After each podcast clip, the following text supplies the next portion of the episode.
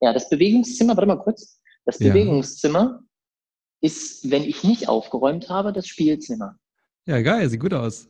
Du bist schon auf Und Sendung. übrigens meine Parallels. Yes, geil. Ich habe so ähnliche Dinge. Ja. Ja, zum zweiten Mal. Ja. Ferdinand, Du bist in the house. In Die der erste Folge war auf jeden Fall extrem gut angekommen. Also ich habe auf jeden Fall einige Kommentare bekommen. Du scheinst auch irgendwie ein interessanter Typ zu sein. Gerade auch für die therapeutische Welt. Dankeschön. Ähm, das Kompliment gebe ich aber sofort zurück. Ey, es Weil, geht ja gar nicht äh, um mich, Mann. Das ist doch egal. Es geht um uns. Das stimmt. Nee, also mich freut das auch sehr, dass das äh, so schön angekommen ist. Und ähm, ich, ich habe natürlich, ich habe es mir selber auch angehört und habe dann zwischendurch gedacht, so, oh Gott, ey, laber doch nicht so rum. Aber es ist, wenn man sich selbst reden hört, glaube ich, immer so ein Thema. Ähm, aber ich habe auch sehr coole ähm, Rückmeldungen bekommen von Leuten und äh, ich habe sogar eine Praktikumsanfrage bekommen. Das finde Mega ich gut, eigentlich ja. am, am, am geilsten. Ähm, ja, also, äh, also erstmal vielen Dank auch für die Bühne, die Mhm. du geschaffen hast. Und äh, ich freue mich auf jeden Fall, dass wir jetzt äh, das, das zweite Mal machen. Ja. Wir haben Und- coole Sachen im Gepäck. Ja, Oder du eigentlich. ich hoffe, ich hoffe. Wir werden heute das Thema Schmerz mal äh, anreißen, ähm, weil ich Mhm. das immer sehr, sehr wichtig finde, das mal zu thematisieren. Mm, warum? Gehen wir später nochmal drauf ein. Dann sprechen wir ein bisschen über deine, sagen wir mal, Interpretation von Therapie. Mhm. Ja.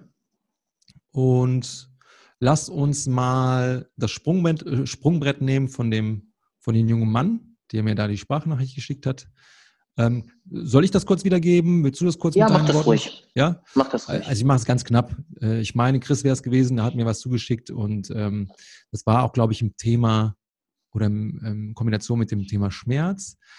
Das weiß ich nicht mehr ganz genau. Auf jeden Fall ging es um das Thema Physiotherapie. Und er sagte halt, er hat das halt damals, ich weiß gar nicht, warum er Physiotherapie ähm, bekommen hat, sehr negativ aufgefasst. Es war, er hat sich gefühlt wie eine Nummer im System und es ging nicht um ihn, sondern es ging nur um den, den Schaden, den er hat. Ja, also Mhm. die, die funktionelle Einschränkung oder die strukturelle Einschränkung. Wie gesagt, ich weiß nicht mehr, was der Aufhänger war. Und ähm, ihm fehlte da halt sehr viel Menschliches. Äh, Das ist aber jetzt nur seine, seine, sein, sein Erleben gewesen.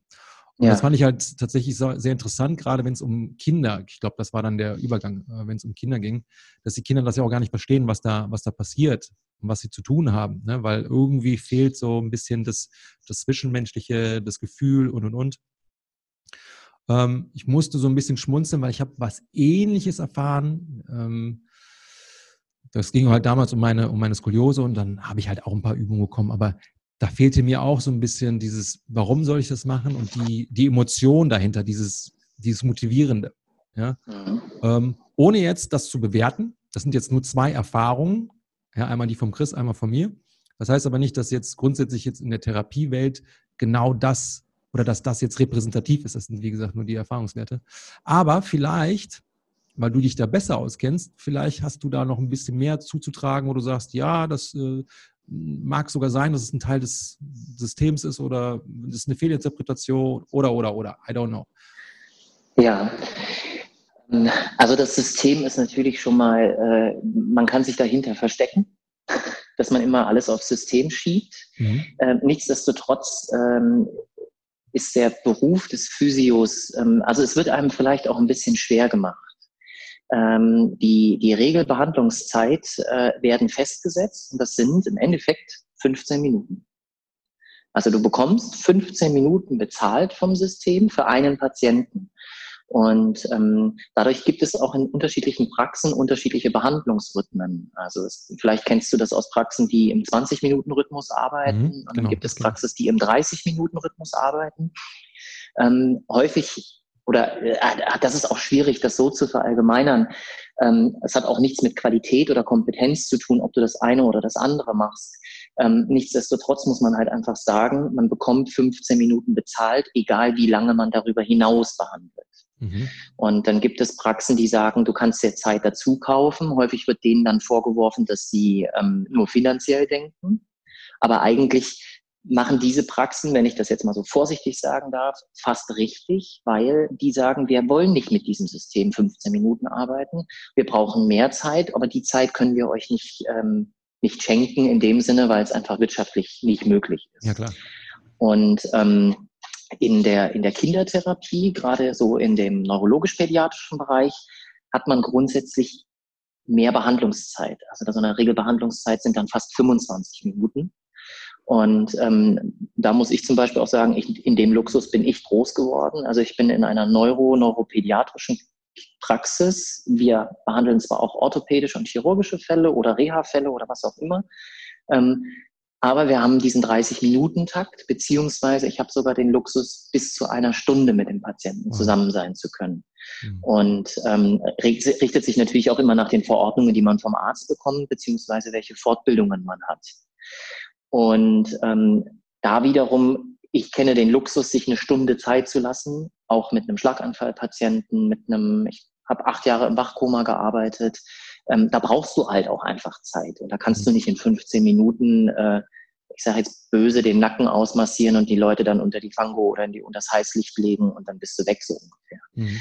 Ähm, also da ist so ein bisschen das System schon schwierig zu sagen, du kannst nicht alle gleich behandeln, weil nicht alle gleich verordnet werden. Mhm. Ähm, wir wiederum bei uns in der Praxis haben den Luxus zu sagen, wir haben für jeden Patienten die halbe Stunde als Gesamtrhythmuszeit, ähm, aber die neurologischen werden länger behandelt, weil sie halt auch einfach in Anführungsstrichen besser bezahlt werden oder wir mehr Geld mhm. von den hm. Kassen dafür hm, bekommen. Okay.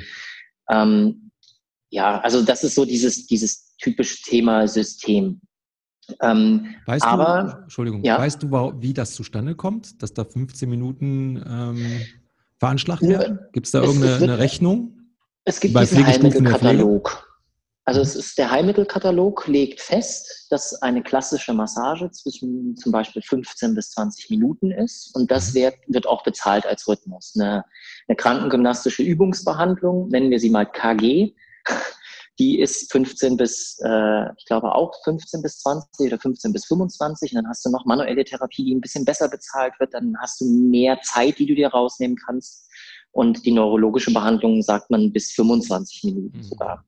Mhm. Und ähm, eine neurologische Kinderbehandlung ist mit 30 Minuten festgelegt. Und wenn du das in einer Doppelbehandlung bekommst, also eine Doppelstunde, hast du einfach 55 bis 60 Minuten am Patienten Zeit. Mhm. Und das wird, glaube ich, von von den, von, ich würde jetzt mal sagen, von der Kasse beziehungsweise von den Verbänden wird festgelegt, welche Zeit und von den Kassen wird dann festgelegt, welcher, welcher ähm, finanzielle Rahmen da dabei ist. Mhm. Ja, genau. Aber das Thema Zeit ist halt wirklich ein sehr ähm, wichtiges Thema, ne, wenn es um die Physiotherapie, also um Therapie allgemein geht. Ja. Und oftmals, und das ist ja das, was du jetzt angeschnitten hast, dadurch, dass diese, dieser Katalog da installiert ist, der offensichtlich notwendig ist. Ich kenne es aus der, aus der Pflegestufe. Ähm, ich habe ähm, Zivildienst im Altenheim gemacht. Da war zum Beispiel Haare kämmen drei Minuten. Nee, also, also mhm. eine Minute oder zwei Minuten festgesetzt und und und. Und dann wurde am Ende des Tages ausgerechnet, wie viel Minuten braucht ähm, der Mensch ähm, eben die Pflege. Ja, und das, mhm. da wurden halt damals waren es noch drei Pflegestufen und und und. Aber dann wusstest du halt, okay, so und so viel ähm, Stunden brauche ich an Personal und und und.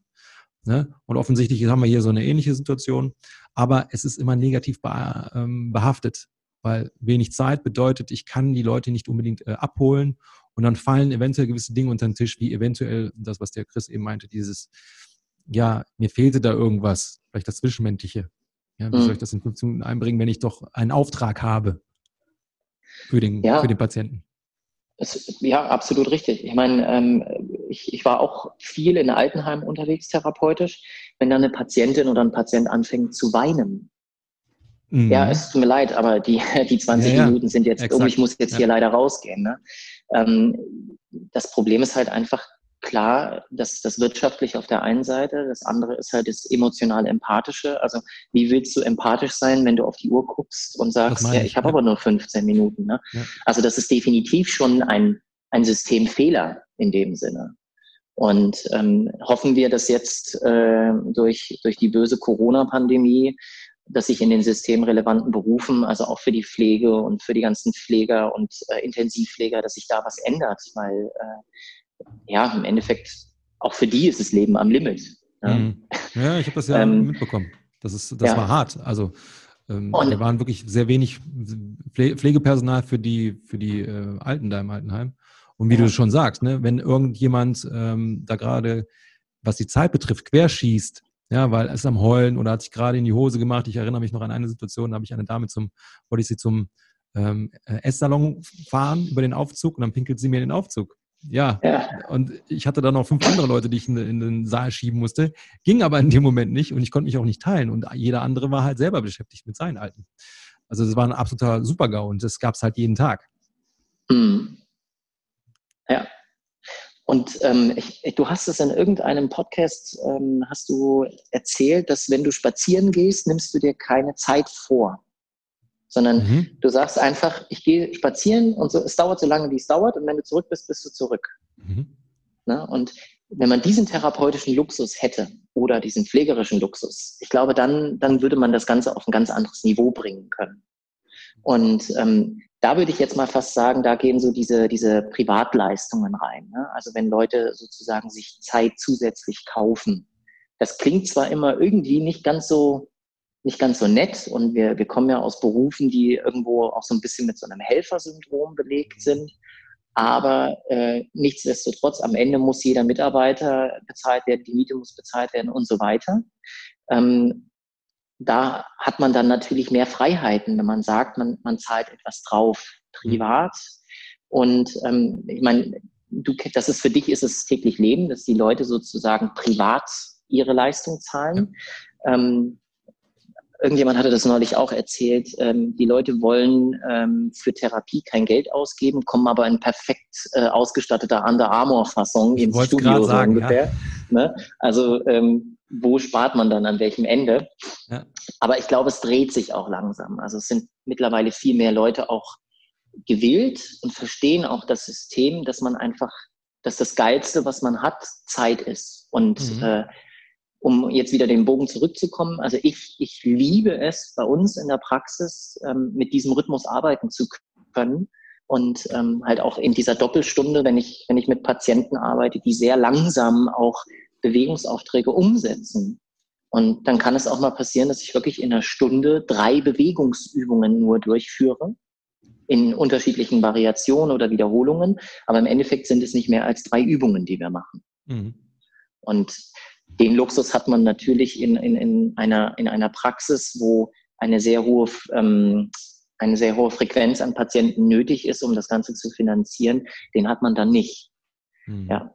Und eigentlich müsste man die Leute mehr unterstützen, als immer nur auf die Therapeuten zu schimpfen, ähm, die arbeiten zu unemotional. Also es ist sau schwierig, dieses ja, Thema. Das ist ein, ein sehr wichtiges Thema, was du gerade äh, äh, anschneidest, ne? dieses Schimpfen auf Physios. Ich erlebe das ja auch leider sehr oft, ne? dass Menschen zu mir kommen, die sagen, ja, bei dem Orthopäden, bei dem Physio und und und komme ich nicht weiter. Ähm, aber auf gar keinen Fall würde ich sagen, dass ich besser bin, um Gottes Willen, sondern ähm, die unterliegen halt eben einem gewissen System. Was soll ich denn mit 15 Minuten reißen? Ja, selbst das, äh, wenn ich das doppelt, ne, also wenn du sagst eine halbe Stunde, das finde ich auch schon wenig. Ja, aber offensichtlich ist das für euch Therapeuten, ähm, wie du schon äh, das ein paar Mal erwähnt hast, das ist schon Luxus. Ja. Mhm. Ähm, und da muss man halt immer gucken, okay, es, es ist ja nicht die Schuld zwingend. Natürlich hast du immer Pappnasen dabei, die hast du ja überall. Ist ja egal, ob du jetzt in die Physiotherapie reingehst, ins Personal Training reingehst, bei den Orthopäden hingehst, keine Ahnung, zum, zur Autowerkstatt, Pappnasen hast du überall. Das ist halt immer so, ne? Aber es ist halt immer, also es tut mir dann auch immer leid, wenn die sagen, aber bis jetzt konnte mir keiner helfen. Ja, da muss man wirklich nochmal hinterfragen, ist es wirklich die Person, ist es der Physiotherapeut per se gewesen oder ist es ein ganzes äh, ähm, Konstrukt, was da halt dazu beigetragen hat, dass man dich nicht abholen konnte. Mhm. Ja? Plus, jetzt muss man auch nochmal schauen, okay, was ist meine Expertise? Meine Expertise ist Bewegung. Und es kann halt sein, dass vielleicht da der ein oder andere Therapeut oder, oder, oder, vielleicht was jetzt das, dieses Holist, diesen holistischen Ansatz von Bewegung vielleicht auch nicht so auf dem, auf dem Schirm hat. Aber wie soll das auch funktionieren, wenn ich die ganze Zeit quasi ähm, Feuer, Feuer stillen oder wie sagt man da, Feuer löschen muss? Ja. Kann ich, wenn ich auch nur Feuer löschen muss, dann kann ich auch nicht weiter. Das ist richtig. Ne? Also ähm, und also ich, ich finde es auch, äh, wenn man den Luxus Zeit hat, um damit zu arbeiten. Und ähm, es ist halt die Frage, wie viel kann man mit sechs mal 15 Minuten wirklich profund bei jemandem verändern, wenn man sich auch erstmal kennenlernt. Ne? Also mhm. ich, ähm, ich habe das mittlerweile wirklich so gemacht, dass die erste Behandlung, egal was, also egal wer kommt, egal welche Verordnung, egal ähm, welcher Rahmen, die erste Behandlung ist bei mir Befundung, Testen, Assessment, äh, Screenings, ähm, den Menschen kennenlernen, den Menschen verstehen und vor allem auch das Allerwichtigste, ähm, den Alltag und auch die Biomechanik zu verstehen. Also warum reißt er sich mhm. denn dreimal im Jahr die Hexe ins Kreuz? Ne? Also das ist so dieses typische Beispiel. Ich gehe dreimal im Jahr, jedes Mal, wenn ich die Hexe geschossen habe und zwei von den drei Mal im Jahr sind äh, Reifenwechsel. Ne? Mhm. Klick, mhm. Ähm, Klick. dann ähm, komme ich vom Orthopäden oder vom, vom Hausarzt, bekomme ich mal ein Rezept und dann äh, gehe ich meine 15 Minuten zur Behandlung und dann wird ich bin jetzt, wie gesagt, sehr, sehr äh, verallgemeinert. Mhm. Da wird ein bisschen geknetet, da wird ein bisschen bewegt, da wird ein bisschen geschoben, ein bisschen gedrückt und dann wird vielleicht noch was anderes gefunden, äh, wenn der Therapeut gut ähm, Befund und Anamnese macht. Und dann war es das fürs nächste halbe, dreiviertel Jahr so ungefähr. Und dann bis zum nächsten Winterreifen, Sommerreifenwechsel mhm. ändert sich ja auch am Alltag nichts und an den Bewegungsgewohnheiten desjenigen. Und, und da bin ich zum Beispiel echt der Meinung, deswegen habe ich ja im, im letzten Podcast schon gesagt, ich gehe mittlerweile mehr in, in Körper- und Bewegungstherapie, Schrägstrich Training, als in reine Physiotherapie, weil wie nachhaltig ist das? Mhm. Wenn ich, wenn ich jemanden nicht seinen Bewegungsalltag, seine Gewohnheit verändere. Das hat ja viel mit Verhalten zu tun, ne? Ja, ich, ähm, ja, und dann, dann kommen ja noch, noch viele mehr Dinge dazu, die wir einfach auch als Therapeuten nur durch Fortbildungen, durch extra Fortbildungen lernen, weil ähm, auch in dem, in dem Podcast, ähm, den du gemacht hast mit Benedikt, die Ernährungsmythen. Wie viel Ernährung ist denn wichtig, um sich gesund bewegen zu können? Mhm. Und ähm, wichtiger Punkt. Ne? Ja, alleine da finde ich, wenn jemand frisch von einer OP kommt, der hat null Tipps und null Einblick bekommen, wie er sich jetzt in den ersten 14 Tagen sozusagen sinnvoll, ich nenne es supplementieren mit Nahrungsmitteln. Mhm. Ja, also ähm, ja, ich, ich habe noch im, im, im bildlichen Auge oder vor meinem bildlichen Auge, ich weiß nicht, wie der Satz richtig heißt jetzt, sehe ich noch, ähm, wie ich da im Krankenhausbett lag und jeder, der im Zimmer lag, äh, Cola, Chips, Schokolade und Kuchen mm. und sonst mhm. was mitbekommen hat mm. und ähm, dann das sehr hochwertige, äh, völlig verkochte Krankenhausessen dann seinen, seinen Beitrag dazu getragen hat. Und ähm, ja, also da, da sind wir einfach noch nicht so weit, dass wir da so gut ausgebildet werden in der Physio, dass wir das auch noch mitgeben können. Also das, mhm. das tut jeder Physiotherapeut, der, der das will, lässt sich da selbst weiterbilden oder lässt, oder informiert sich und, und kann sowas mitgeben. Aber das ist also das ganze System, ne, das muss ja. Es ist am Ende des Tages nur eine Basis und du kannst quasi das Ganze ähm, für dich einfach mh, kompletter machen. Ja. ja. Wie du schon sagst, äh, dann muss ich halt ein paar Fortbildungen machen und und und. Ich, ich kenne jetzt nicht die genauen Zahlen, aber ich meine mich zu erinnern, dass ein, ein, ein äh, ausgebildeter Physiotherapeut nicht wirklich viel Geld verdient. Für eine wichtige Funktion eigentlich. Ja, ähm, ja also, auch darf, ja. Also es ist jetzt, wer glaubt, dass man als Physio reich wird, oder auch als Praxisinhaber reich wird, der ist auf dem Holzweg. Und ähm, grundsätzlich ist es so, also da falle ich jetzt noch immer wieder zurück in das gleiche Thema. Es wird sehr, sehr viel auch über das Gehalt gemeckert. Hm. Und deswegen ähm, sagen, also habe ich auch schon viel gehört, dass Therapeuten dann deswegen sagen, ne, also dafür mache ich mich jetzt nicht rund. Hm. Und ich sehe es nicht ein, noch mehr Fortbildungen zu bezahlen, wenn ich eh nicht mehr rausbekomme, so ungefähr. Also hm. solche Kommentare habe ich alle schon gehört. Ähm, ich habe ja den, den, Luxus, dass ich ein wenig ausbilden darf und sowas hört man dann von Zeit zu Zeit. Hm. Ähm, Traurig eigentlich.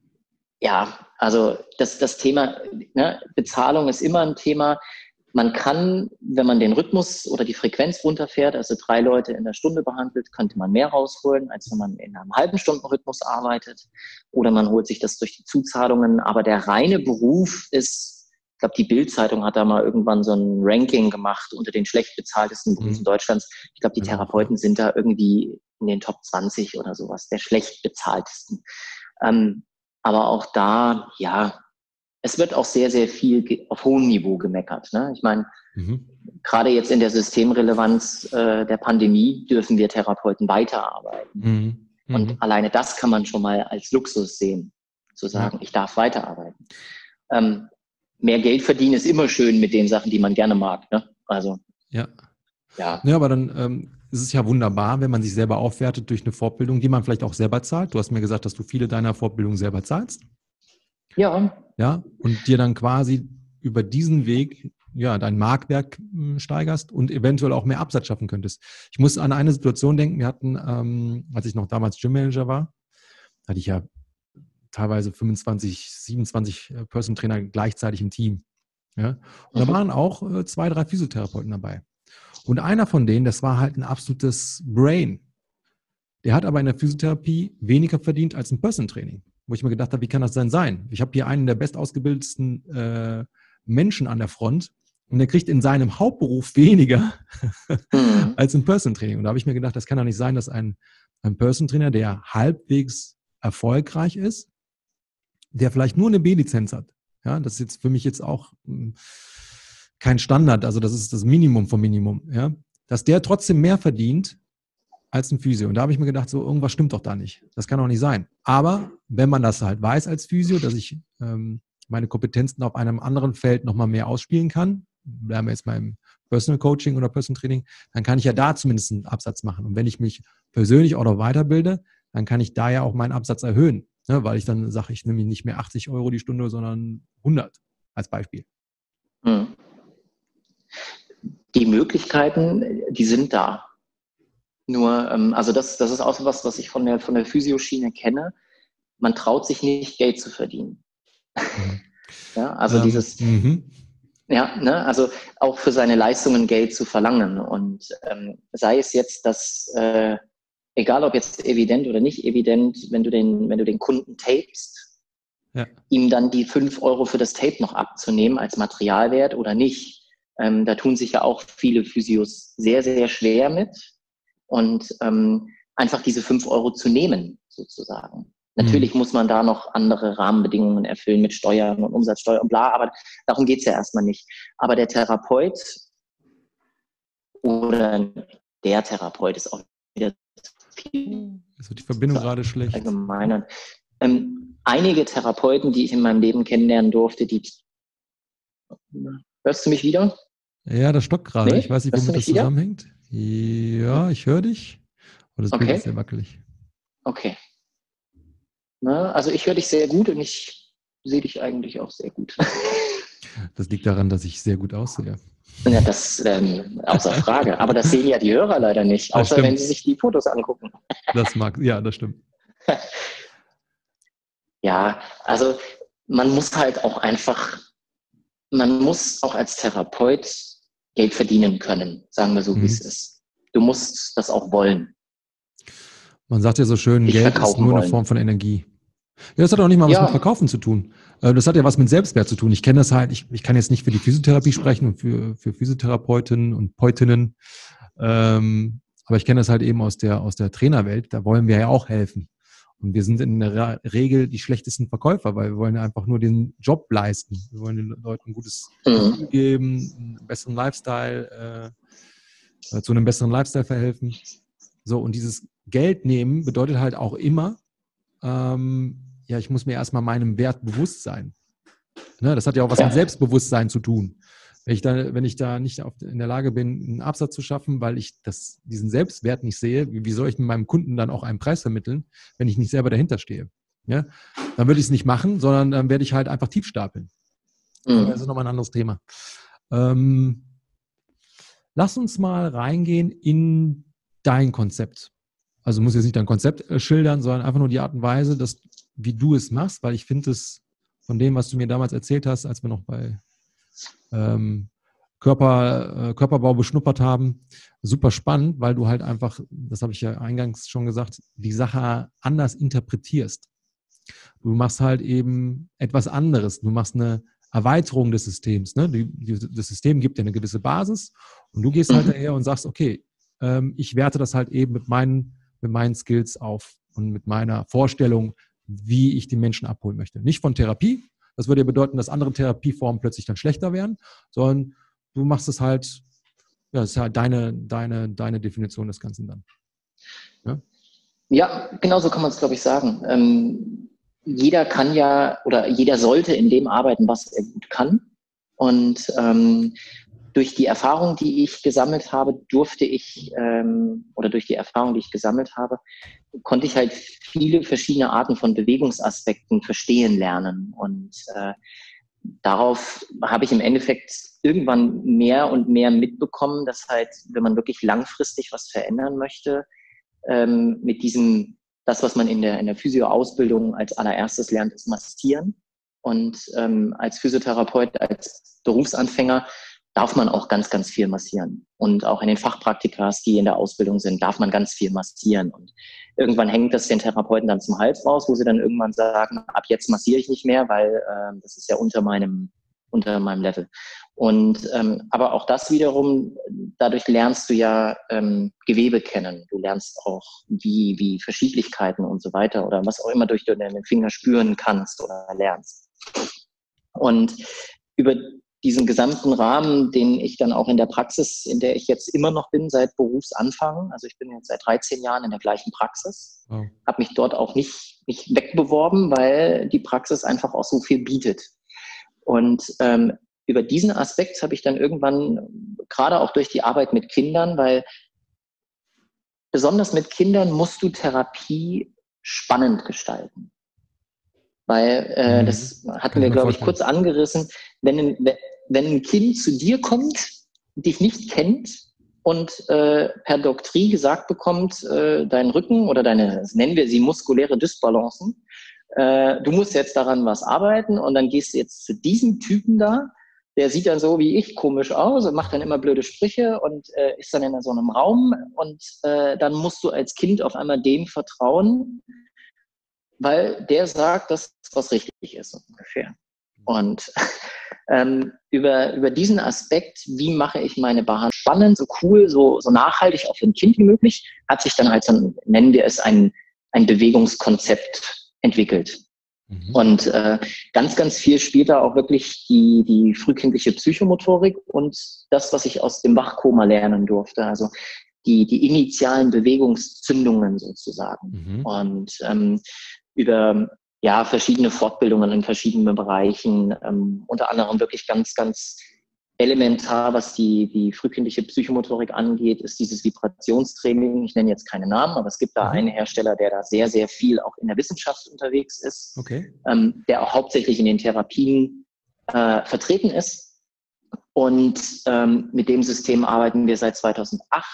Und äh, da habe ich sehr, sehr viel über über Generation von Bewegung, über Muskelimpulse, ähm, über die Hintergründe verstehen mhm. gelernt und habe dann sozusagen gewisse Kompetenzen für Bewegungen für mich persönlich festgelegt, die ich jetzt in meiner Therapie abrufe.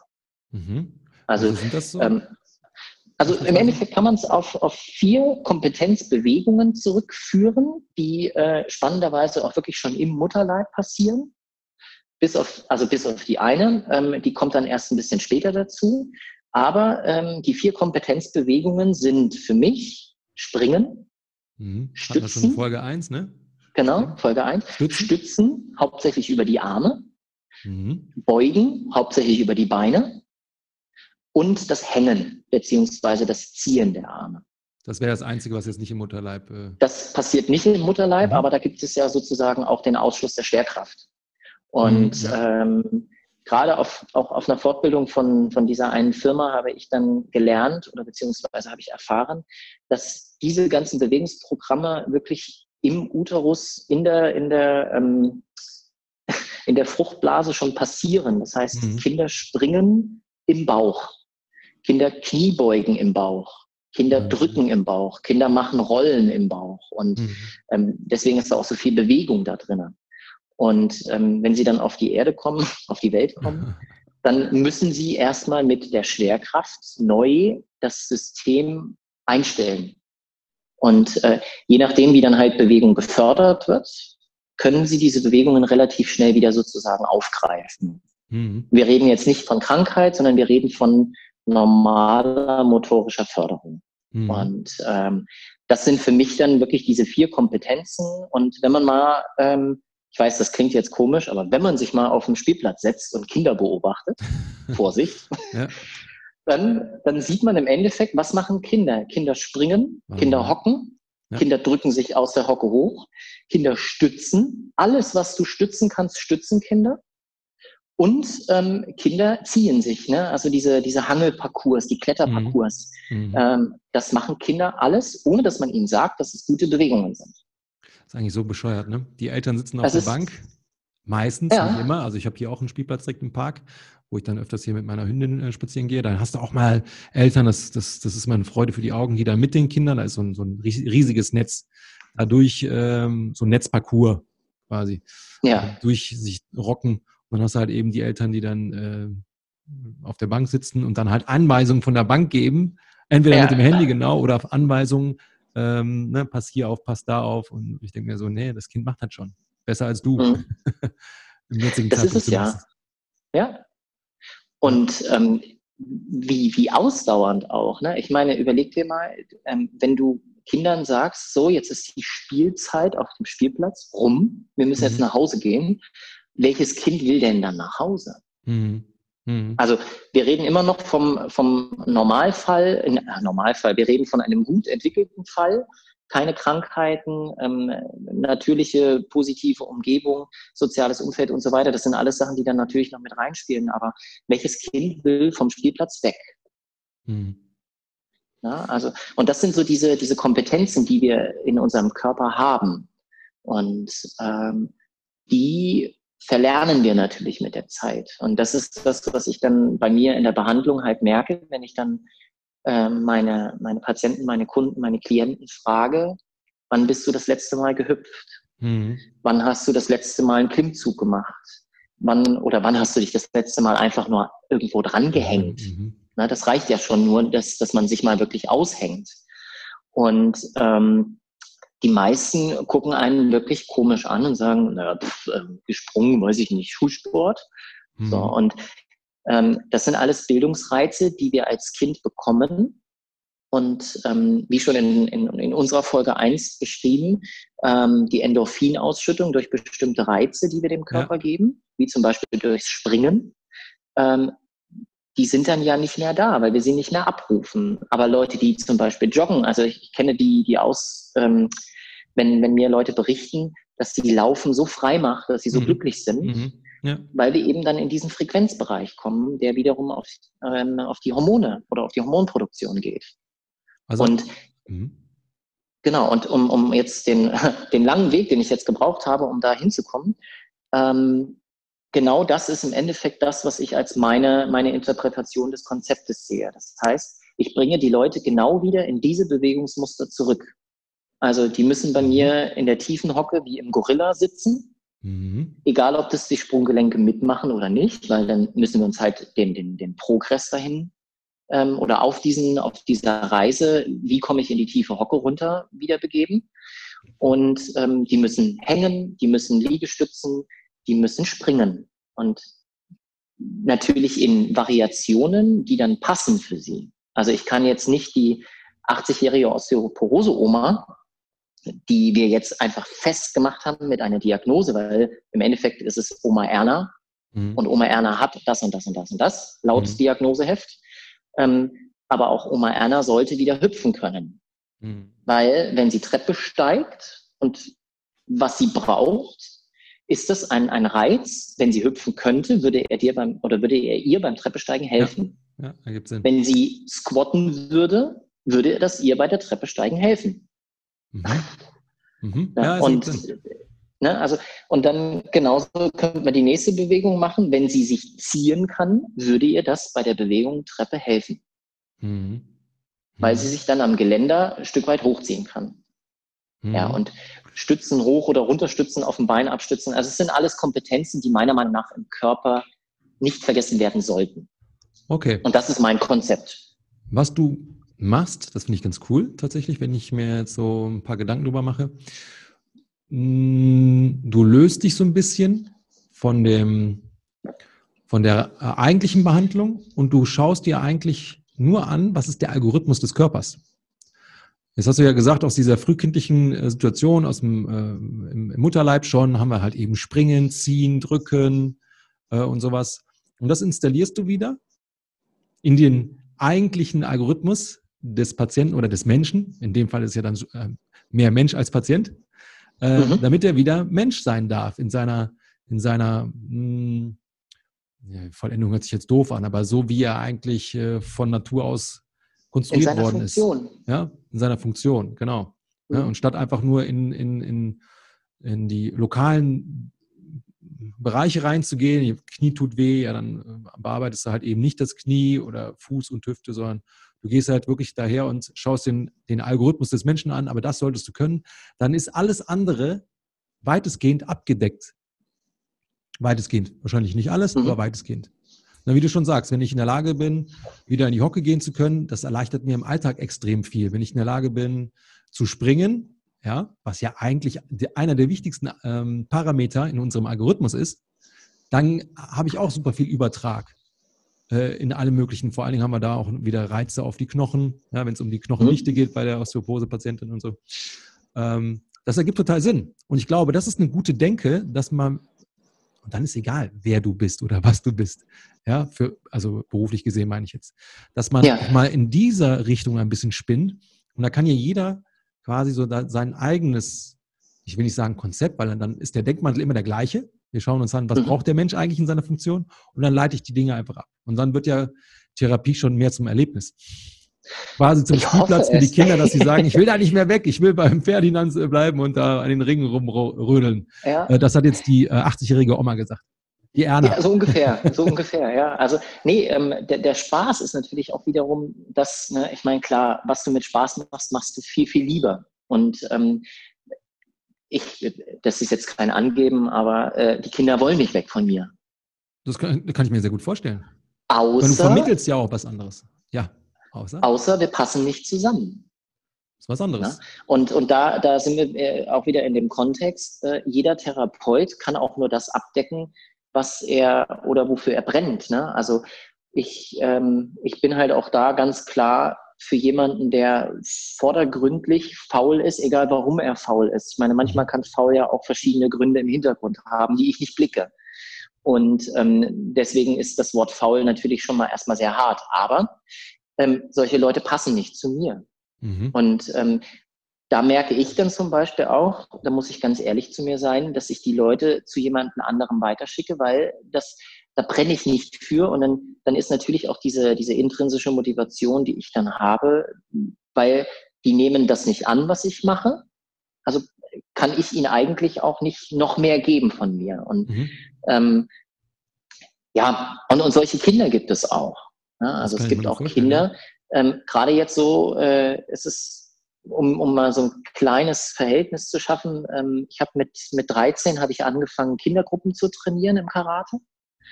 Und ähm, wenn ich jetzt zurückblicke in die Zeit, wenn überhaupt, dann war in der Gruppe von 20 einer verhaltensauffällig. Mhm. Wenn überhaupt. Und ähm, wenn ich so ganz klar nachdenke, ob ich früher überhaupt verhaltensaufwendige Kinder hatte, ja, man hat immer mal einen, der sich entweder von der Aggression nicht ähm, einstufen kann oder sonst was.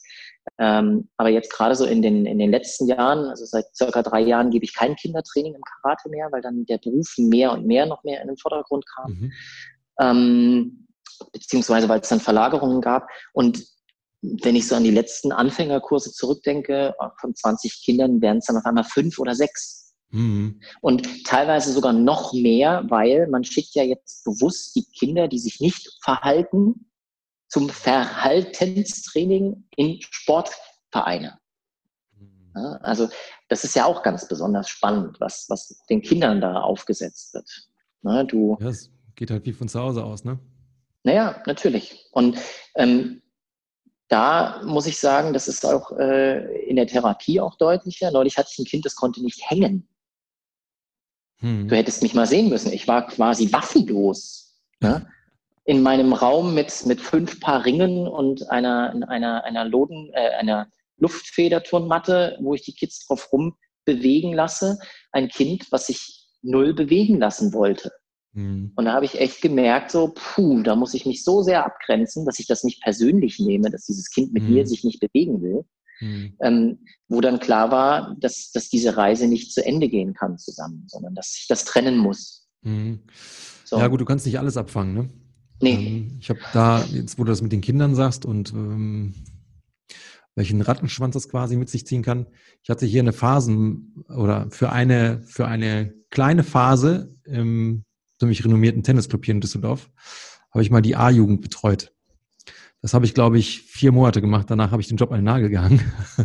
Eben aus dem Grund, weil ich gemerkt habe, ich komme an die Kinder nicht dran. Aber die Kinder waren nicht das Problem, sondern das waren halt eben die Hoffnungsträger des, des, des Vereines. Die waren so alle um die 12 bis 14. Aber die waren von zu Hause aus offensichtlich so ähm, gepusht, die waren auch alle naselang verletzt. Und dann fing es halt an im Training, ja, aber ich kann das nicht machen, ich kann das nicht machen, ich kann das nicht machen. Und es, ich war eigentlich dafür abgestellt, mal eine Alternative zum normalen sportspezifischen Training zu schaffen und ein bisschen die Jungs und Mädels da mobiler zu machen, weil die waren mit ihren 12 bis 14 Jahren, waren die so stocksteif wie meine Tischplatte hier. Äh, hm. Natürlich verletzten die sich die ganze Zeit, weil die sich nicht bewegen konnten. Und denen fehlte halt auch eine, eine Bewegungspalette. Ja, dann war das Knie kaputt und der Ellbogen und so. Ich habe aber gemerkt, ich rede nicht da mit den Kindern, sondern ich rede mit den Glaubenssätzen der Eltern, die müssten noch mehr leisten. Ungeachtet dessen, was für Kompetenzen die mitbringen und ungeachtet dessen, wie oft die sich immer wieder verletzen. Ja, da musst du sich halt zurücknehmen. Dann darf der halt beim Manolo halt nicht so hart trainieren. Bei mir trainierst du nicht hart, bei mir trainierst du alternativ. Mhm. Ja, und dann habe ich halt gemerkt, boah, das ist aber meine Energie, die hier gerade flöten geht. Ich würde die Kinder gerne abholen, aber dieser ganze dieser ganze Stein, der da auf mich gerollt war, den kann ich nicht abfangen. Na, da muss ich das Ganze tatsächlich schweren, schweren Herzens ähm, wieder abgeben. Ich fand das halt gut, dass sie da, ähm, dass der, der Verantwortliche da so viel Vertrauen in mir hatte, dass er sagte, du, du hast, glaube ich, da die meisten Kompetenzen oder gute Kompetenzen. Aber ich musste sagen, nee, ich, ich, ich, das geht nicht. Mhm. Deswegen kann ich das erahnen. Deine Richtung ist ja da wahrscheinlich teilweise viel heftiger, wenn du da völlig ähm, bewegungsverwahrloste Menschen hast, die du wieder auffangen darfst. Oh, das ist ein gutes Wort. Ja, ist ja am Ende des Tages so. Ja, das ist am Ende des Tages, ja. Sind verwahrlost. Die Kinder ja. haben ja eigentlich diesen, diesen Antrieb, es zu wollen, wie du das schon sagst, auf dem, mhm. auf dem Kinderspielplatz. Aber wenn, und das kriege ich ja auch immer wieder mit, äh, leider, ja, dass dann Kinder, wenn sie dann in dem Moment gerade lästig werden für die Eltern, dann werden sie abgestellt.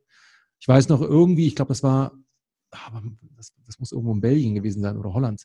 Da war ich ähm, ich meine, das war ein Weihnachtsessen irgendwo in einem Restaurant und das Pärchen hatte dann ihr, ihr Kind neben sich sitzen. Total schöne Atmosphäre und und und mit dem iPad am Platz. Mhm. Wo ich mir gedacht habe, also okay, kann man mal machen, aber doch nicht an, an, an Weihnachten in so einem schicken, äh, wobei das ähm, ähm, Restaurant mal jetzt zweitrangig, ne? aber du weißt, was ich meine. Da, da muss man doch als Familie, aber nee, die wollten einfach ihre Ruhe haben. Genau, das, das ist halt das immer, Thema, immer ne? Mhm, Oder sowas ja. wie, ja, mein Kind ist irgendwie auffällig und äh, es ist die ganze Zeit nur äh, mit Medien am Spielen.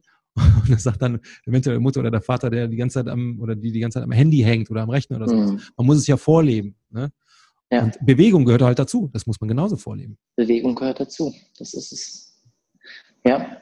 Und ähm, da wird auch häufig der Therapeut sozusagen auch genauso wie der Trainer. Ne? Also Menschen, die diese Profession ausüben, sich mit Bewegung zu beschäftigen, werden dann häufig auch als, als Alibi benutzt, beziehungsweise ihr macht das jetzt mhm. und ihr bewegt jetzt mein Kind. Ne? Ähm, naja, ähm, die, meine Lehrtherapeutin für, ähm, für die Bobart-Behandlung, also die neurologische Erwachsenenbehandlung, bei der ich war, die hat damals einen, sehr, sehr geilen Satz gesagt zum Thema ähm, ADHS und Ritalin. Mhm. Und ähm, die sagte dann, äh, da wird die Energie, die die Zukunft verändern könnte, mit einem Medikament runtergefahren, damit wir alle schön konform sind. Mhm. Und genau das trifft es ja. Ne? Du, du musst als Kind ruhig sitzen im Restaurant, weil Mama und Papa wollen jetzt eine schöne Zeit im Restaurant haben.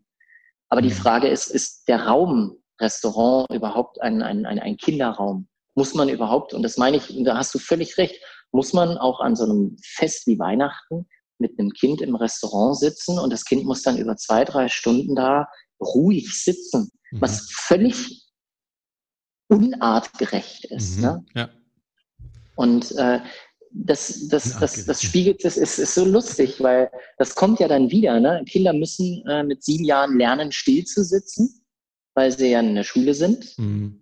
Und mit 15, 16 hocken sie dann vom PC oder vom, vor der Playstation, kommen nicht mehr davon weg. Und dann sagt man, Mensch, beweg dich doch mal ein bisschen. Mhm. Ja, da kannst also, du als Therapeut oder als Coach machen, was du willst. Ja, das da sind so anerzogene Muster. Ja? ja, und ähm, da muss man eigentlich rangehen. Ne? Das heißt, äh, auch Schulsport zum Beispiel. Oh, mein, mein Lieblingsthema. Äh, darf ich gar nicht von anfangen. Ähm, aber auch das müsste mehr Bewegungsfreude wecken. Ja. Naja, ich Und, erinnere mich, bei, bei, uns war es halt auch so, entweder Fußball oder ähm, Völkerball. Alles war langweilig. Ja. Ich, nein, wir können das Thema Schulsport nicht angreifen. Ja, lassen wir das. Können wir mal in der, in der, letzten äh, Aber ich, bin, ich ahne genau. schon, wo, worauf du hinaus möchtest. Und ich glaube, viele, die das hören und mit Bewegung sich auseinandersetzen, werden sofort beipflichten. Definitiv. Ja. ja.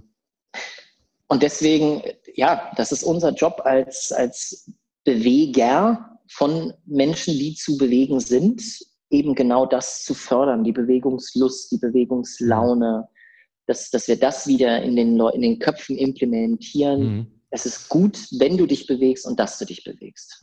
Was du ja quasi machst, ist, nicht die Leute erst bewegen, sondern du bewegst sie erst, bevor die sich bewegen. Also im geistigen Sinne, dass du sie, ja. dass du irgendwas wieder so einen Spieltrieb ähm, stimulierst, äh, so dass die Leute sich durch dich bewegt fühlen, sich mehr zu bewegen. Also du gehst ja sogar noch einen Schritt weiter.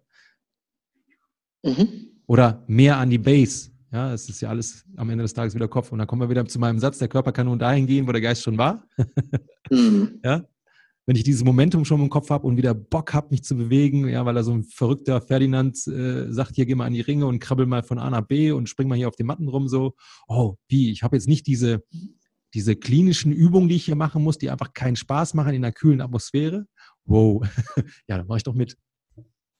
Ja, nichtsdestotrotz, ähm, es muss ja auch erstmal wieder möglich sein. Das heißt, wenn du ähm, gar nicht in der Lage bist, zum Beispiel, also da jetzt auch nochmal den, den anderen Aspekt zu sehen mhm. von Squatten ne, oder tiefe Hocke, wenn du nicht in der Lage bist, weil zum Beispiel durch eine Verletzung oder durch eine OP und so weiter, dann musst du natürlich, und das sollte ein, ein Therapeut natürlich dann auch differenzieren können, zu sagen, er kann ja gar nicht in die Hocke gehen, weil wenn er jetzt runtergehen würde, würde er sich mehr verletzen oder noch mehr schaden, dass man erstmal so gewisse Einschränkungen oder Restriktionen so weit auflöst, dass das dann wieder selbstständig möglich ist. Ne? Also es ist jetzt nicht so, dass bei mir wirklich alle Leute nur auf dem Fußboden rum äh, krepeln und krabben und spinnen und sonst was.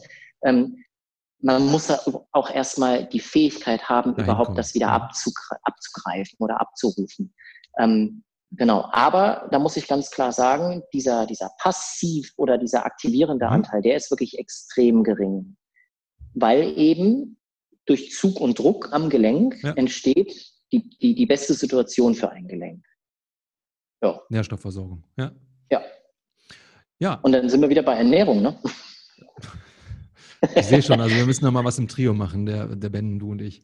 Ähm, das ändert aber nichts an der Reise, die du ja mit den Leuten angehst. Natürlich musst du ja, du bist ja am Ende des Tages Therapeut. Natürlich machst du ja auch die klassischen Sachen, die musst du ja auch machen. Weil ich, die haben ja ihre Berechtigung. Im Gegenteil, die sind ja offensichtlich auch notwendig, sonst wären sie ja nicht äh, Teil des Systems. Ja? Also ich mache das ja auch ganz, oder ich begebe mich jetzt weniger als vorher, ja, auch oft in, in Behandlung. Äh, Ob es jetzt äh, zuletzt war es in DIBA, mega, mega geil, ja, oder irgendwelche Schröpfbehandlungen oder äh, sonst was dergleichen, ja, irgendwelche Triggerpunktbehandlungen von meinem Lieblingsphysio und so. Ja, die helfen mir ja.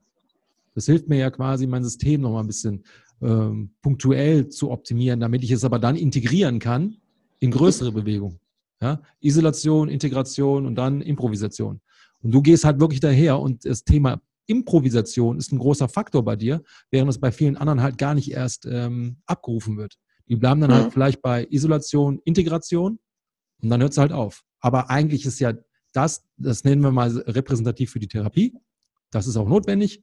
Und dann kommen wir quasi durch diese, das meinte ich mit deiner Interpretation, zu dieser Improvisationsphase, die eigentlich die nachhaltige ist. Weil die sorgt dafür, dass die Leute nicht wieder sich großartig verletzen oder nicht so schnell oder ja, einfach ein bisschen resilienter sind. Ja. Ich äh, muss gerade die drei Worte aus der, aus der neurologischen beziehungsweise aus der Bobat-Behandlung mit reinstreuen, äh, mhm. ähm, weil das sind drei Begriffe von Ido, ne? Ähm, äh, Isolation, ja, das kann sehr gut sein, ja. Ähm, die, die neurologische Fortbildung, die ich gemacht habe, die hat auch ein bisschen Feldenkreis-Einflüsse mhm. gehabt. Und äh, diese besagte Lehrtherapeutin, von der ich wirklich sehr, sehr viel äh, zehre, die hat gesagt, Schädigungsebene, Part, ähm, Aktivitätsebene und Partizipation. Also du bist mhm. Schädigung, Aktivität, Partizipation. Und mhm. äh, das im Endeffekt passt das eins zu eins auf deine drei Wörter, weil hebe die Einschränkung auf, bringe ja. sie in die Aktivität und dann lass sie am normalen Leben teilhaben. Ja. Ne? Und das, ja. das Teilhaben ist Improvisation. Ja, absolut. Ja. Und ich finde gerade diese Überschneidung, finde ich gerade so mega geil. Da ist mir jetzt erst sozusagen der Groschen. Das, ja. Das ja, aber das ist ja das, was ich, was ich äh, schon immer wieder sage, dass wir, dass wir alle eigentlich mehr oder weniger das Gleiche, ich will nicht sagen machen, aber wir haben eine ähnliche Denke. Ja? Mhm. Nur, und dann muss ich jetzt mal so, ein, so, eine Metaphorik von Katie Borman oder wie sie heißt, Bewegung liegt in deiner DNA, die hat beschrieben, ähm, da stehen ja zum Beispiel zehn Leute um einen Elefanten herum. So, derjenige, und alle sind blind, sie können nur fühlen. Ja? Derjenige, der jetzt an einem Rüssel steht, der wird eine Schlange sehen über die Hände, eine Schlange mhm. erfühlen. Ja? Der äh, der hinten am, am, am, am, am Puschel ist, am, am, am Schwänzchen, ja, der wird vielleicht sagen, okay, das, das muss irgendwie ein Chihuahua äh, oder ein Chihuahua sein oder sonst was dergleichen. Aber am Ende des Tages ist alles der Elefant. Nur das, mhm. was wir davon wahrnehmen, ist, äh, ist, eine, ja, ist, eine, ist eine eigene Thematik.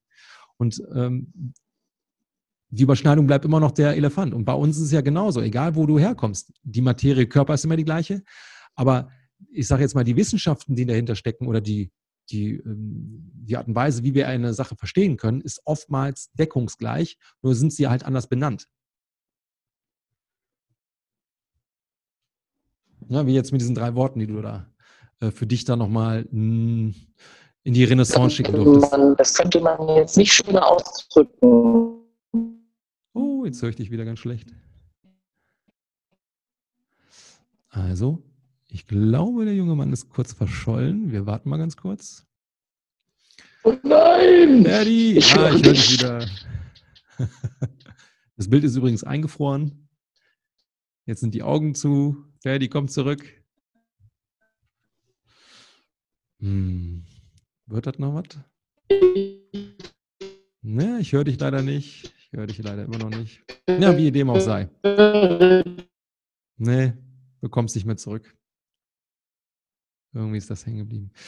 Da machen wir das ganz einfach, weil ähm, ich denke, wir sind bis hierhin schon rund, äh, rund geworden vom, vom Thema her. Ich denke mal, dass der Ferdi da auch nochmal einen schönen Einblick in seine Arbeit äh, liefern konnte. Ähm, wir haben jetzt zum Schluss auch nochmal gemerkt, da gibt es tatsächlich viele Überschneidungen, egal ob du jetzt Coach bist oder Physio. Am Ende des Tages ähm, gleicht oder ist die Denke, die wir mitbringen können, eben eine ähnliche. Und das hängt davon wahrscheinlich auch ab, oder der Erfolg hängt eben davon ab, welche Denke wir als, und dann ist es wie gesagt egal, bin ich Therapeut oder bin ich Coach, wir eben mitbringen. Ne? Das ist wahrscheinlich sehr, sehr wichtig für den Erfolg des Kunden, des Patienten, wie auch immer. Wenn euch die Folge gefallen hat, lasst äh, uns da gerne ähm, eine, äh, einen Kommentar. Hinterlasst einen Kommentar. So. Und äh, ja, dann würde ich sagen, Nee, nee, wir machen weiter. Der Ferdi kommt zurück. 3, 2, 1 und weiter geht's. Du bist wieder zurück in the game. Zurück. In the game. Ja, äh, das letzte, was ich gesagt habe, ich glaube, das kann man gar nicht schöner zusammenfassen oder dem ähm, oder das hin, wäre Quatsch, da noch irgendwas hinzuzufügen. Ähm, was ich jetzt sozusagen dazu trotzdem noch sagen könnte, ist, mhm. ähm, auf dieser Reise habe ich gemerkt, ähm, ohne zu wissen, dass ich Neudeutsch ein Mover bin, dass ich einer bin. Mhm. weil erst über die Recherche sozusagen, beziehungsweise über, ähm, über verschiedene äh, Überschneidungen, die vor allem wirklich auch über Instagram entstanden sind, dass ich dann Leute gefunden habe, ähm, dass, dass ähnliche, ja, im Endeffekt sogar wirklich ähnliche Hashtags entstanden sind. Mhm. Ähm, wo ich dann gemerkt habe, dass äh, aus den unterschiedlichsten Professionen heraus auch, auch Mover entstanden sind. Mhm. Und ähm, ja, um, um jetzt auch wirklich nur zu Ido zu nennen oder auch ähm, den Cameron Shane von Budokon zu nennen oder mhm. ja, auch die ganzen deutschen Mover. Ich meine, ich, ich, nur wenn man alleine durch Movement Culture sich durchscrollt, was für kranke, krasse Typen man findet. Ja. Ne? Ich meine, im Endeffekt, äh, ja, auch so bist du mir quasi aufgefallen, weil man halt einfach, man spricht die gleiche Sprache, und dann ist es völlig egal, ob du Personal Trainer bist, ob du Therapeut bist, ob du Ernährungscoach bist, ob mhm. du, ob du Kindergärtner bist. Ja, also ich glaube einfach, diese, diese neue Denke und der, der bin ich definitiv verfallen. Ähm, dieses neue Gedankengut, was, was äh, die Mover da in die Gesellschaft reinbringen, und auch äh, die Kreativität, die da reingeht, das ist das, was das liebe ich gerade. Deswegen, mhm. da gehe ich voll ab. Und mhm. umso mehr macht jetzt auch noch meine eigene Therapie für mich Spaß. Und ähm, alleine, um es den Leuten zu zeigen, die zu mir kommen, muss ich es ja mindestens einmal mit jedem Patienten gemacht haben am Tag. Das heißt, ähm, mein, mein Flow-Status sozusagen, der bleibt ja den ganzen Tag irgendwie dann doch erhalten. Mhm. Mhm, und das ist eigentlich so das, das Geile daran. Und ähm, ja, äh, und das Schöne ist, dass mit dem Vernetzen, also einfach, dass es so möglich ist, äh, man muss ja nicht alles können, aber es gibt so viele schöne Spezialisten, mit denen man sich zusammenfassen mhm. und zusammenfinden kann, wo man dann einfach verteilt. Mhm. Ja, Aufgabenverteilung sozusagen. Einen wichtigen Punkt gesagt, der war mir gar nicht so bewusst. Ähm, du sagtest, du warst ein Mover, ohne zu wissen, dass du ein Mover bist. Also du warst ein Bewegungsfreund, du warst immer schon derjenige, der wenig stillsitzen konnte. Und dann gab es irgendwann diese Begrifflichkeit Mover mit einer Philosophie dahinter und dann sagtest du, oh, yo, das ist irgendwie ein Teil meiner Identität. Jetzt kann ich das auch mal benennen als Mover. Ähm, das finde ich so spannend, weil ich erlebe das immer wieder, dass Menschen halt, ich sage jetzt mal, aus der Rolle fallen, ähm, eben nicht so, ich sage jetzt mal, systemkonform sind, so von wegen, Junge, du musst jetzt bis zum Schluss sitzen bleiben und du, äh, äh, was weiß ich, keine Ahnung, also, nicht auf dem Stuhl sitzen, sondern äh, du gehst mal in den Squat rein, wie Leon das in seiner Physiotherapie-Ausbildung oder Studium da gemacht hat und schief angeguckt wurde und und und. Ja, du wirst dann ganz schnell irgendwie, du isolierst dich ja auch so ein bisschen, weil du denkst, nee, ich will nicht so in diesem Einheitsbrei sein. Und plötzlich stellst du fest, durch so eine Kultur, ey, da gibt es ganz viele andere, die sind da genauso. Auf einmal findest du dich wieder in so einer, in so einer, äh, ja, in so einer, muss man ja wieder so sagen, in einer Kultur wieder, wo deine Denke mh, mm, ähm, ja so die Grundphilosophie ist. Und das finde ich irgendwie total mhm. spannend. Man ist oftmals gar nicht alleine mit einer gewissen ja. äh, ähm, ja, denke, sondern es gibt tatsächlich ganz viele Menschen da draußen, die sind da genauso wie du drauf. Und dann gibt es halt einige von diesen Menschen, die machen da irgendwie das Ganze ähm, populistischer, dass man diese Gruppen plötzlich findet. Ne? Wie Ido, der ist halt nun mal repräsentativ für die, für die Movement Culture und alles, was dahinter steht. Repräsentativ. Ähm, genau. Und dann findet man sich plötzlich und sagt, oh cool, ich bin ja gar nicht so ein abgedrehter Typ oder so ein, so ein Einzelgänger oder oder oder, sondern ich stehe für etwas, was offensichtlich irgendwie in mir ähm, intuitiv ja raus wollte. Und bei Bewegung, ja, natürlich muss Bewegung bewegt werden. Also der Körper muss bewegt werden, Bewegung muss geleistet werden. Von daher danke ja. zu, für das Teilen dieser, das dieser Denke. Wollen wir nochmal ja, ganz kurz ja. auf ein Thema eingehen? Hast du da Bock? Ja, klar. Schmerz. Hau raus. Du darfst raushauen. äh, ich habe ja eigentlich. Unser Begleiter Schmerz. Mhm. Ich, muss, ich, ich, ich, muss mal aus dem Nähkästchen plaudern. Ähm, das hat jetzt vielleicht nichts mit dem zu tun, was du gleich aufgreifen möchtest, vielleicht. I don't know. Ähm, mhm. Ich hatte tatsächlich als Personal Trainer als ich mich dann so ein bisschen mit der Thematik auseinandergesetzt, was ist eigentlich so der Imperativ der Bewegung? Was ist der oder was wird dem menschlichen Bewegungsalgorithmus gerechter? Und dann hast du ja für dich die Sachen ermittelt, ne? Springen, Stützen und und und. Mhm. Ähm, und dann habe ich halt gemerkt, wenn Leute zu mir kommen und die haben Schmerzen, in der Regel kommen, dürfen zu mir eher keine Leute kommen, die Schmerzen haben, weil ich bin kein Therapeut. Das ist nun mal so. Trotzdem habe ich immer wieder feststellen müssen, dass die Leute, die irgendeine Einschränkung hatten, eventuell sogar nach einer Stunde schmerzfrei waren. Da war ich natürlich immer so ein bisschen, wow, krass, ne? was habe ich da gemacht? Ich habe da gar nichts gemacht, hm. sondern ich habe vielleicht einen guten Impuls, wo der Körper gesagt hat, boah, geil, gib mir, endlich gibt er mir, der Besitzer ja, oder der, der, der Führer dieses, dieses Körpers, das Missing Link der Bewegung, jetzt kann ich wieder funktionieren. Ja, in dem Moment war ich halt eben derjenige, der von außen diesem Körper dann diesen Stimulus oder diesen Link gegeben hat.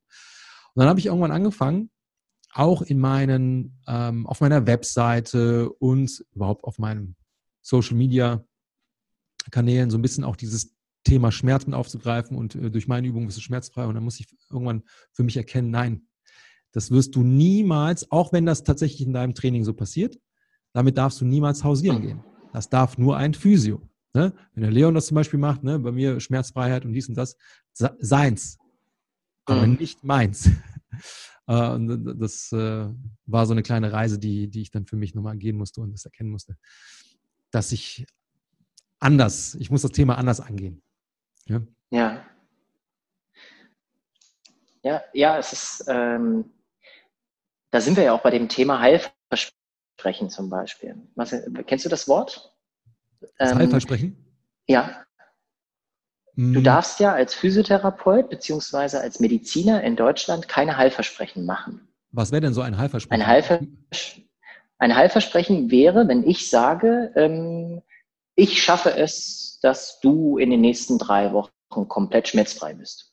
Das dürfte ich als Therapeut gar nicht ausdrücken. Ich dürfte das schon gar nicht auf meiner Homepage stehen haben, weil das ja ein Versprechen einer Heilung wäre. Mhm.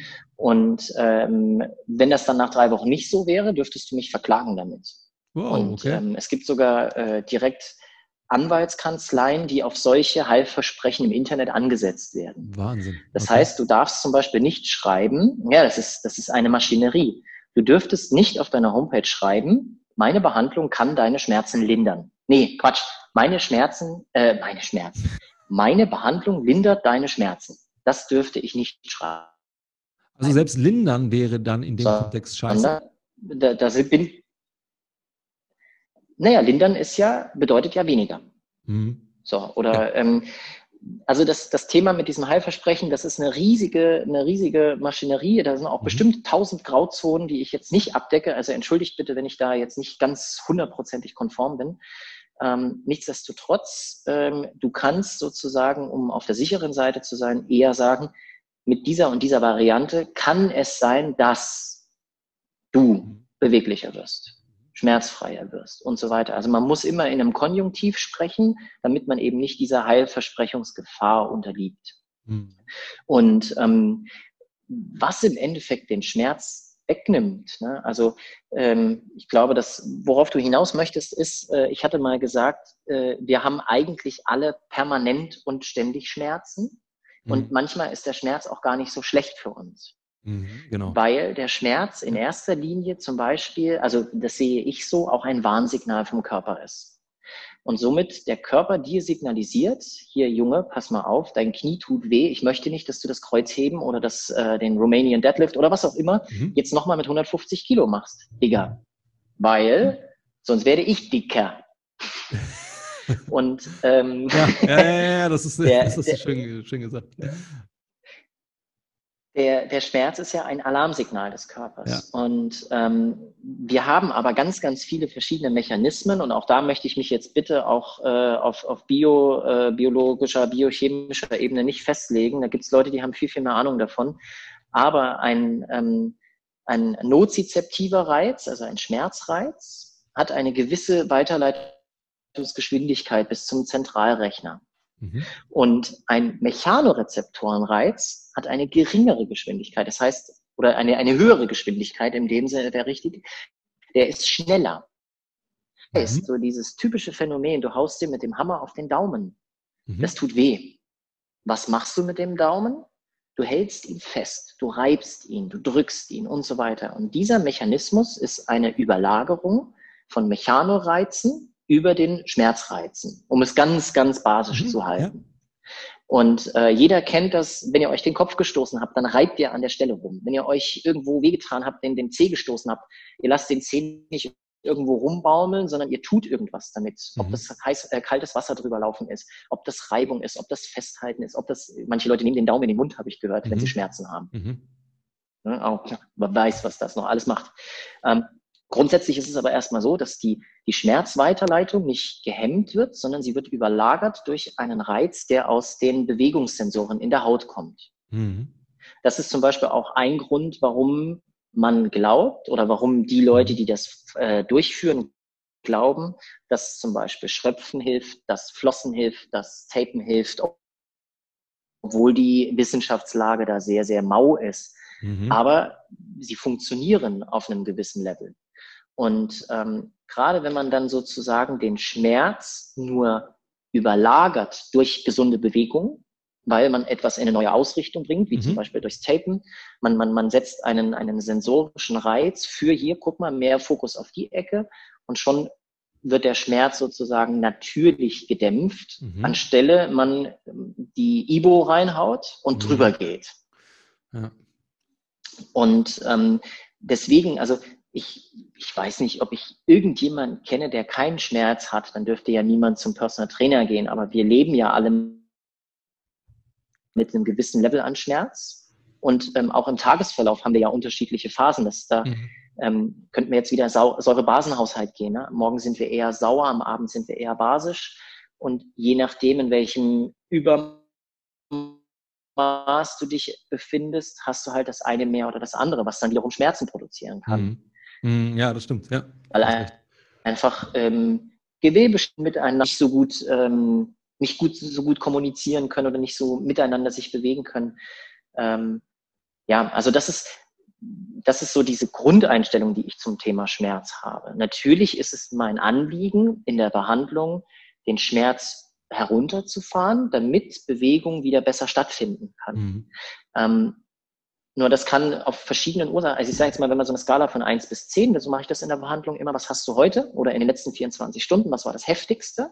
dann, dann hat man so einen Richtwert. Und wenn du dann entweder Bewegungen durchführst oder Behandlungen oder, oder was auch immer, und dann pegelt sich das in einem unterschiedlichen Level dann dazu. Mhm. Das heißt, ähm, du kannst die Bewegung immer noch genauso, also ich sag mal, der Bewegungsausmaß ist genau der gleiche, aber du hast weniger Schmerzen.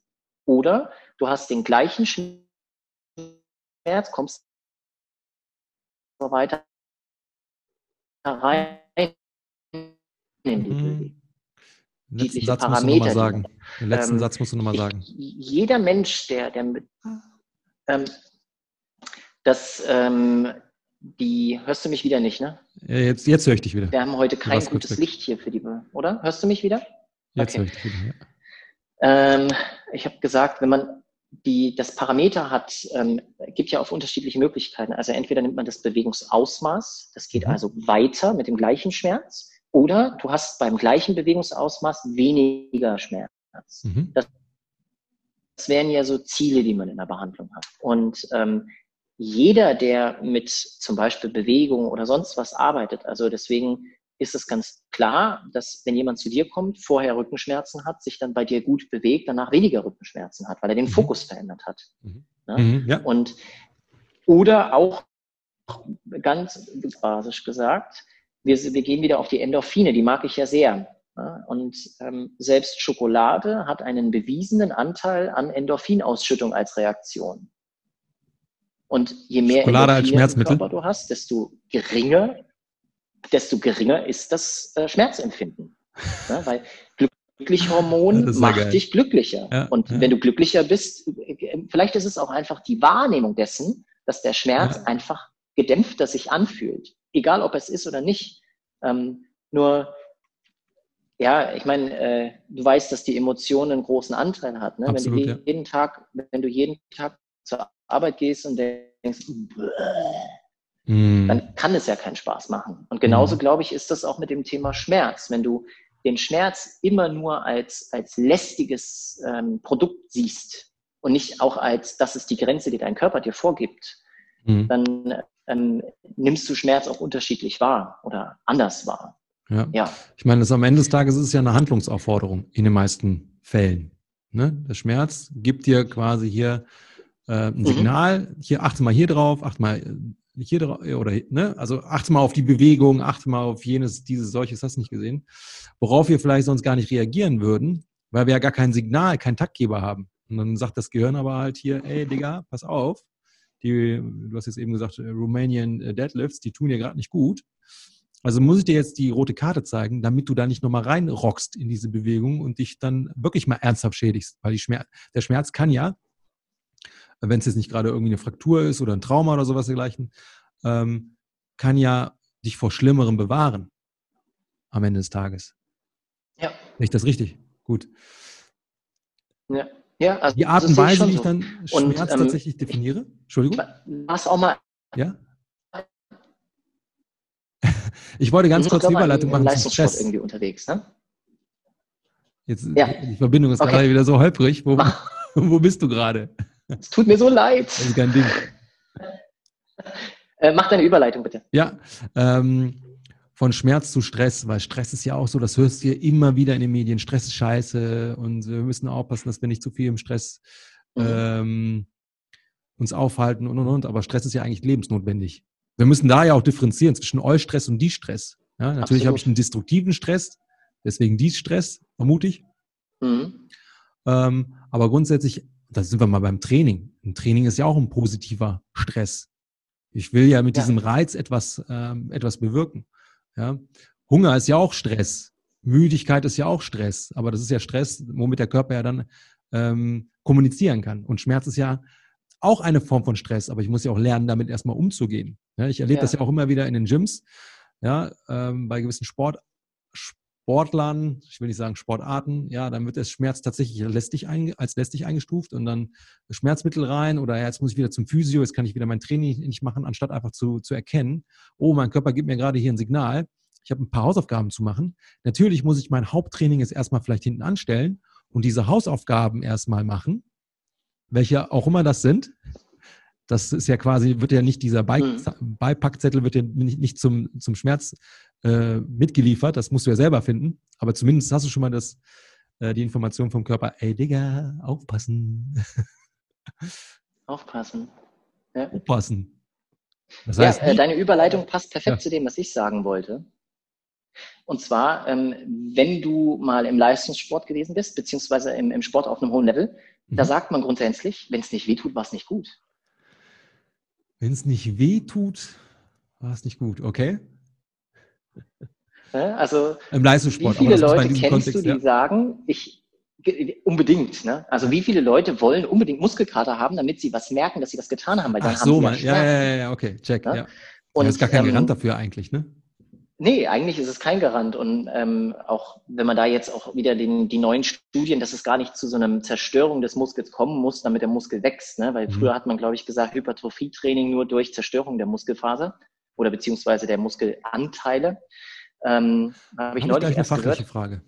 Ja, das ist eine, eine super fachliche Frage. Ähm, nichtsdestotrotz äh, kenne ich das auch noch vom, vom, vom wirklich intensiven Sport. Gerade auch in der Kampfkunst, da klopft man sich halt auch mal richtig. Ne? Und mhm. dieses Gefühl dabei, wenn man Schmerzen entwickelt, also wenn so ein, so ein Fußtritt kommt und dann kriegt man ihn auf die Bauchdecke oder die Brustdecke und man steigert sich ja auch ähm, rein und dann nimmt man den Schmerz sozusagen als mit offenen Armen als Freund mhm. entgegen und das Adrenalin schießt hoch und man bekommt ein anderes Stress und ähm, auch einen anderen Schmerzpegel, den man ähm, ab kann. Ne? Also mhm. Abhärtung ist ja zum Beispiel in den Kampfkünsten auch eine sehr, sehr hohe Sache. Ähm, da wird ja gearbeitet mit dem Thema Schmerz. Mhm. Und äh, also wenn ich jetzt sagen würde, Schmerz ist schlecht, dann würde ich meinen Trainern, die mich da die ersten Jahre so ein bisschen verhauen haben, echt hui. Weil ich hatte ja auch Spaß. Und wenn ich jetzt so drüber nachdenke, das ist auch das, was mir in diesem Jahr wirklich am, am meisten fehlt, ist der Reibungspunkt ähm, Körpertreffer. Ne? Also das ganze Online-Training ist super toll und es macht Spaß ja, und es, ich ahne, es ja, entlastet. Ja. Aber dieses mit dem Gegner durch den Schmerz zu gehen, weil ich eben zu langsam bin, weil er mich trotzdem getroffen hat, das fehlt mir total. Also mhm. ich freue mich darauf, das nächste Mal wieder auf eine Pratze zu schlagen oder irgendjemanden zu treten, so, so schlimm das jetzt ja, klingt. Ist ja aber diesen, diesen ne? Reiz zu bekommen. Ne? Mhm. Ja, genau. Jetzt, wo du das so ansprichst, wird mir erstmal bewusst, welche, wie viel Schmerzen ich beim Mountainbiken hatte. Also um Gottes Willen, ich bin jetzt nicht schmerzverzerrt durch die Weltgeschichte gefahren, aber so diese, ich bin ja auch Uphills gefahren. Ne? Mhm. Also nicht nur Downhill gefahren, oder in meinem Fall war es eigentlich eher Freeride, also schön äh, da runtergeballert, wo auch einige es nicht geschafft haben, zu Fuß runterzugehen. Da, da bin ich mit dem Fahrrad runtergedonnert. Ähm, aber ich bin auch ähm, Berge hochgefahren und das ist natürlich, boah, meine Beine haben gebrannt. Das, ich hatte da Laktat des Todes drin. Das waren Schmerzen, mhm. natürlich waren das Schmerzen, aber ich habe das nicht als negativen Schmerz empfunden tatsächlich. Ja? ja. Sondern okay, äh, der Berg, der will dich gerade hier äh, in die Knie zwingen, aber ist nicht.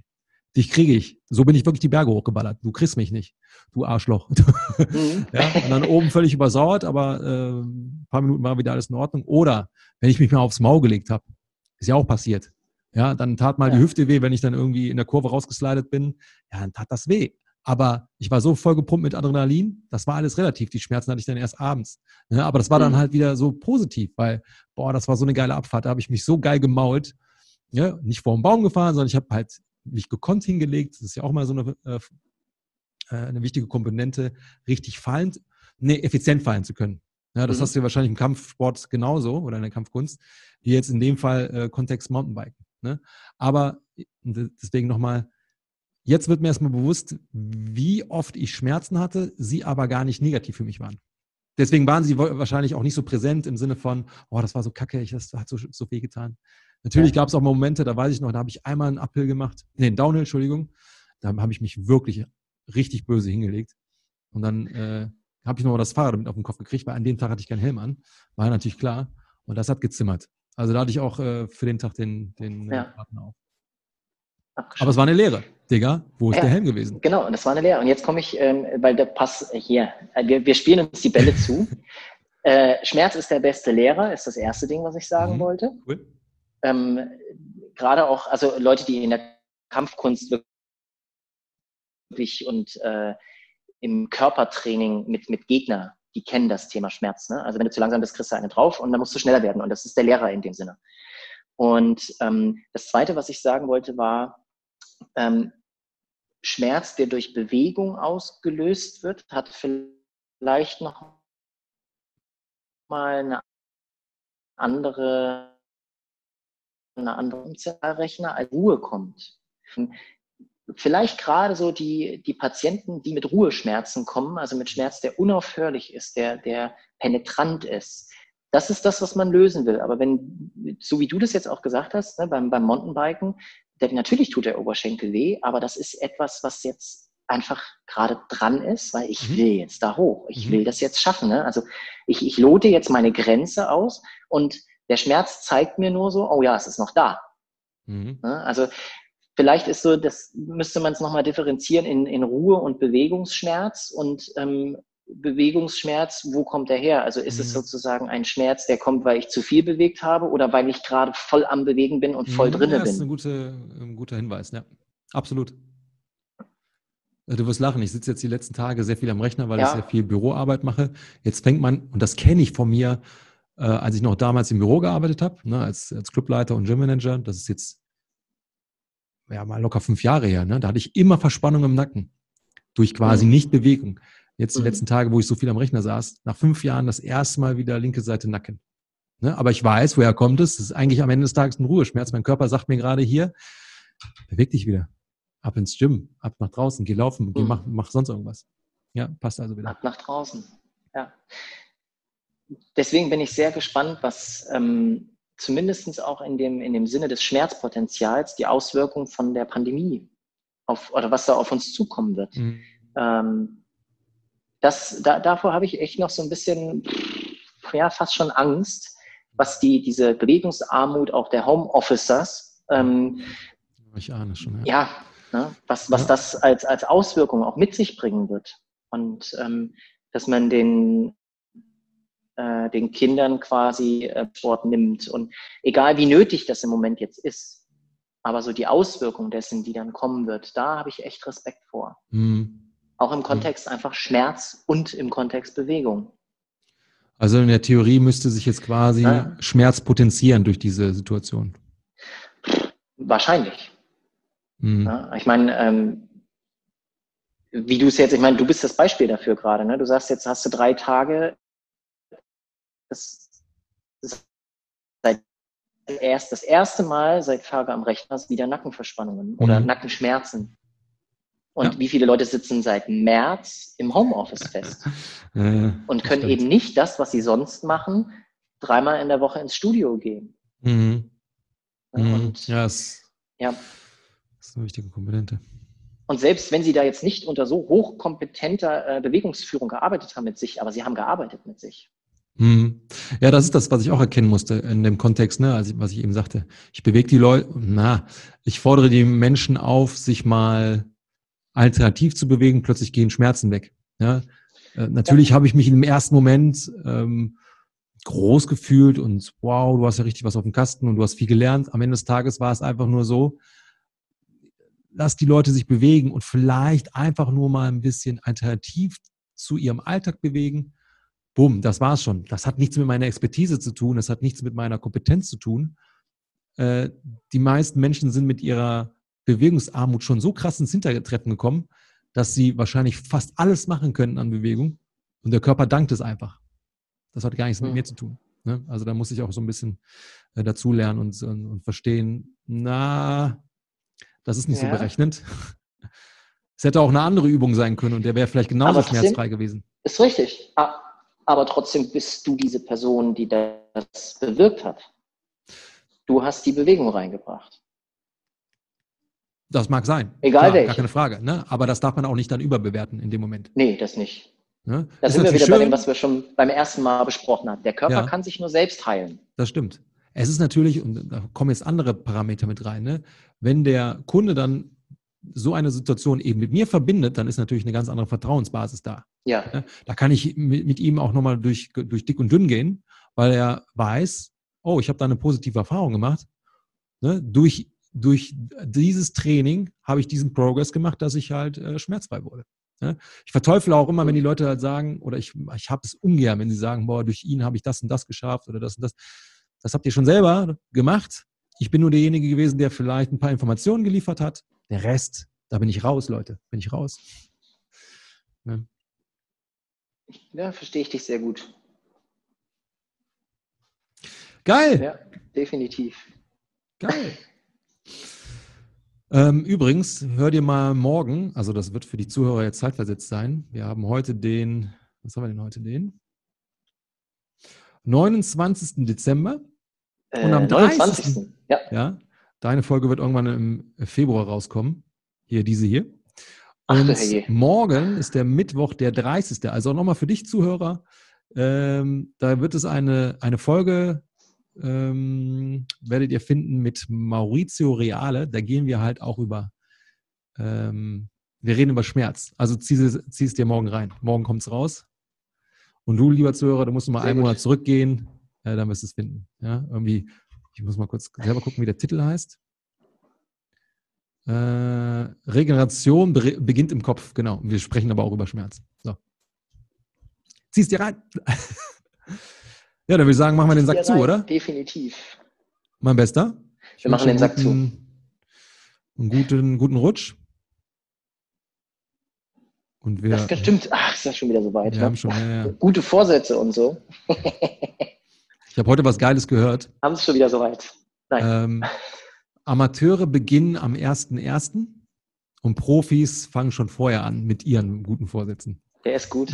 Der war ganz gut, ne? Der ist gut. Ähm, Warte, ich habe noch, hab noch einen schnellen. Den finde ich immer so geil. Fitnessstudios machen ähm, die Hälfte ihres Umsatzes in den ersten zwei Jahreswochen. Ja, Weil das, das die so. Zeit ist, wo die neuen Verträge gemacht werden. Ja. Ähm, das war ja mein Hauptjob. Ich musste ja, eigentlich sagt man sogar pauschal, die ersten zwei Monate aber die ersten Wochen sind schon die entscheidenden. Da mussten wir die meisten Verträge abschließen. Warum auch? Weil der Vertragswert aufs Jahr gerechnet, du hast ja immer Mindestlaufzeiten gehabt. Ne? Ein Jahr, zwei Jahre, das sind so die Klassiker, ganz selten mal sechs Monate. Das heißt, jemanden, den ich im Januar abgeschlossen habe, da habe ich im Februar, März, April, Mai bis zum Dezember die, äh, die Monatsbeiträge. Das heißt, der Jahreswert so einer Mitgliedschaft ist auch nochmal eine andere. Plus, und das geht natürlich dann wieder äh, Hand in Hand mit diesen Vorsätzen. Ne? Alles, was wir im Dezember abgeschlossen haben, war nicht wertvoll, zumindest nicht für das laufende Jahr. Für das kommende Jahr, okay. Ja? Naja, gut. Dann würde ich sagen, wir sehen uns. Ich hoffe, wir sind Profis. Volle Lotte. Wir sehen uns im ich neuen hab, Jahr. Ich habe jetzt schon angefangen, was ich äh, 2026 äh, umsetzen möchte. Tschüss.